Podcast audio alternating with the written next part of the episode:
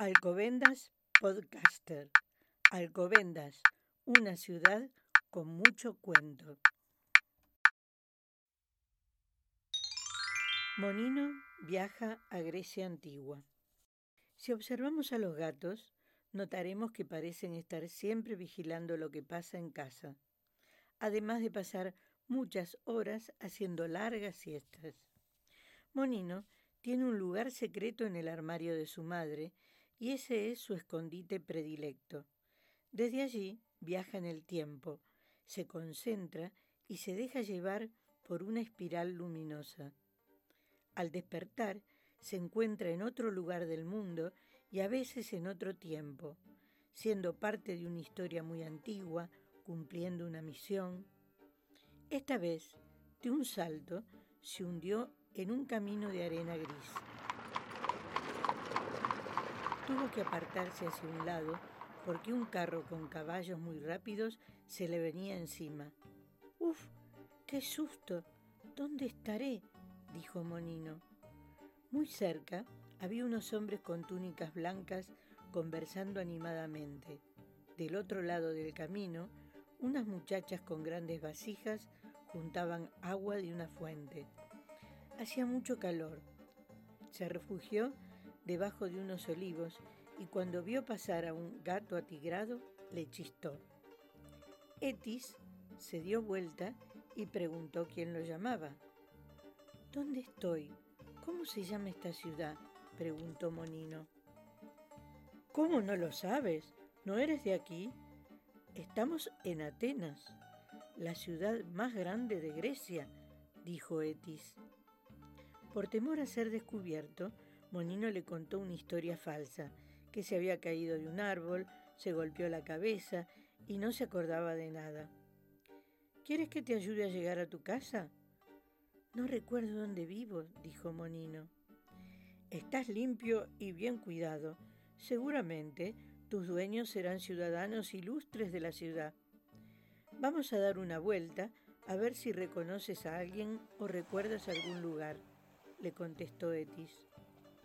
Estaban en una ciudad antigua, con hermosas estatuas de mármol, grandes templos y bellas casas. Un mar color azul esmeralda ondulaba bajo un sol radiante. En las orillas había varios pescadores cargados con redes repletas de peces. Los dos amigos tenían hambre.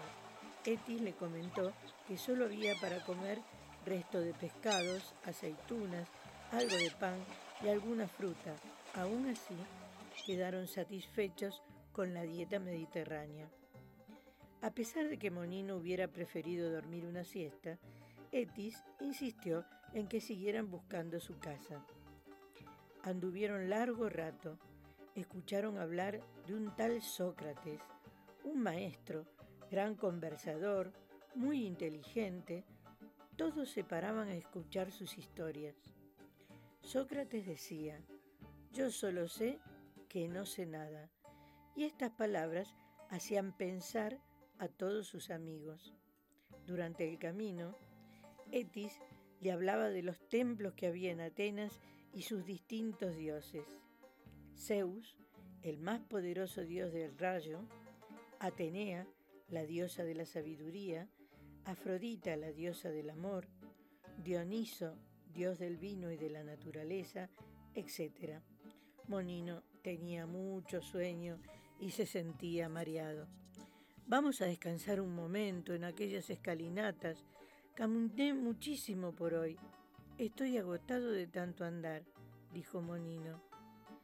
Vamos a la Acrópolis, dijo Etis entusiasmado. Desde allí verás todo Atenas y podrás encontrar tu casa. Cuando llegaron al templo sobre una colina, Monino quiso entrar. No se puede, dijo Etis. Aquí vive la diosa Atenea. Pero es solo una estatua, le contestó Monino, decidido a entrar y conocerla. Sin temor y sin permiso, entró. Comenzó a observarlo todo como buen gato curioso. Quedó asombrado ante la belleza de Atenea.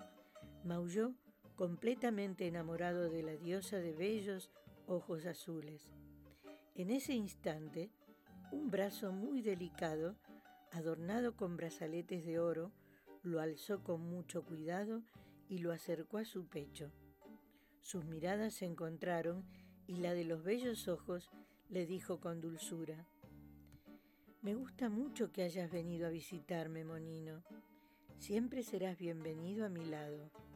Me complacería presentarte a mi familia olímpica. Atenea, hija del dios Zeus, vive en el monte Olimpo junto con su familia de dioses poderosos. Con un movimiento armonioso de su mano, viajaron al monte más alto de Grecia, un lugar rodeado de nubes, invisible para los ojos humanos. Monino fue muy bien acogido. Zeus lo deslumbró con su rayo y su risa seductora. Artemisa, diosa protectora de los animales, lo acarició y lo llenó de besos.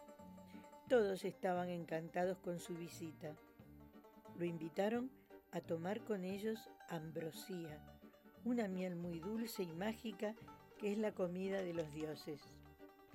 Atenea le comentó que conocía su historia, su valentía y su capacidad de amar a los que le rodean.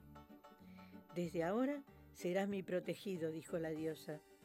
No puedo hacerte inmortal, pues es un poder que solo poseen los dioses.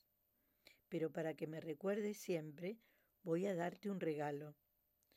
Te otorgaré la posibilidad de transitar siete veces por la vida, siete vidas, para que toda la especie gatuna disfrute su estancia en el planeta Tierra. Recuerda, Monino, que se te ha otorgado por tu amabilidad, tu arrojo y tu buen corazón. No lo olvides y haz que toda tu especie las use para el bien. Monino pestañó y con su morro acarició la mano de su amiga en señal de agradecimiento. Había comprendido por qué los gatos tienen el poder de retornar una y otra vez a la vida después de situaciones peligrosas. Ahora, le dijo Atenea, debes volver a tu casa, pues creo que tienes una madre humana que te espera.